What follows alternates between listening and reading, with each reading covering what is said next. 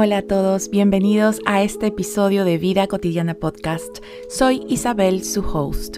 Hoy quiero que hablemos de los peores escenarios que vale la pena pensar. Y eh, esto viene de una reflexión que sale justamente de, este amigo con el que estuve conversando eh, de estos temas del perfeccionismo. Y básicamente mientras estábamos hablando, yo empecé a cuestionar por qué pensamos en el peor escenario siempre, para las personas que solemos pensar en el peor escenario. Em, ese tipo de confort que se busca en qué es lo peor que puede pasar. Pero luego, si hay diferentes, digamos, rutas que puede tomar algún, algún tipo de decisión y nos ponemos a ver todas las que son peores, eh, las, todas las que son posibles escenarios para llegar al peor escenario, eso también desgasta. Y no sé, a menos que estemos en una guerra, estemos en una situación de vida o muerte, posiblemente sí queremos ahí pensar en el peor escenario.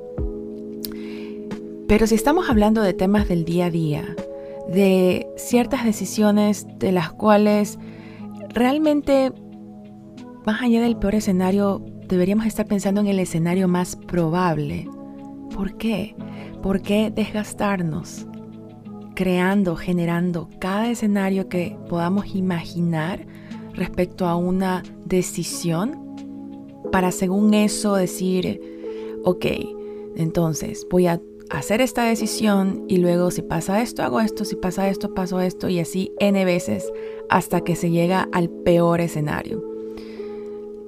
Tal vez no es un consuelo tan sano estar pensando constantemente en ello, porque nuestra atención es limitada y aquel recurso de atención que estamos ocupando, eh, digamos, de una manera exhaustiva para una decisión particular, donde igual, sea cual sea ese peor escenario, realmente podemos seguir con nuestra vida, básicamente significa que estamos restándole atención a otro tipo de decisiones que hay que hacer también o algún otro tipo de situación que merecemos disfrutar y por tanto requiere de nuestra atención también.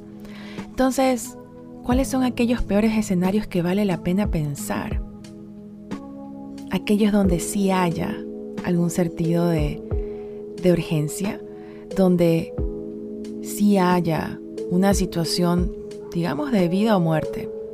En el día a día, ¿realmente vale la pena pensar en el peor escenario de cada decisión que vamos a tomar? ¿Qué tal si le apostamos a lo más probable que ocurra? Y confiamos que en caso que ese escenario probable no funcione o no, o no ocurra y ocurra algo que luego lo podamos denominar peor escenario o un mal escenario, ¿qué tal si apostamos a confiar que contamos con los recursos, con las capacidades y con un sistema de soporte que nos permita atravesar esos escenarios, porque también de ellos podemos aprender. ¿Qué tal si hoy nos damos la oportunidad de mantenernos en presencia, considerar el escenario más probable y confiar en que si otro escenario ocurre, podemos resolverlo y podemos abordarlo de la manera más sana posible para nosotros? Y eso empieza desde ese análisis de escenarios de una decisión que vamos a tomar. Esa es la reflexión que les dejo el día de hoy. Nos estamos escuchando. Bye bye.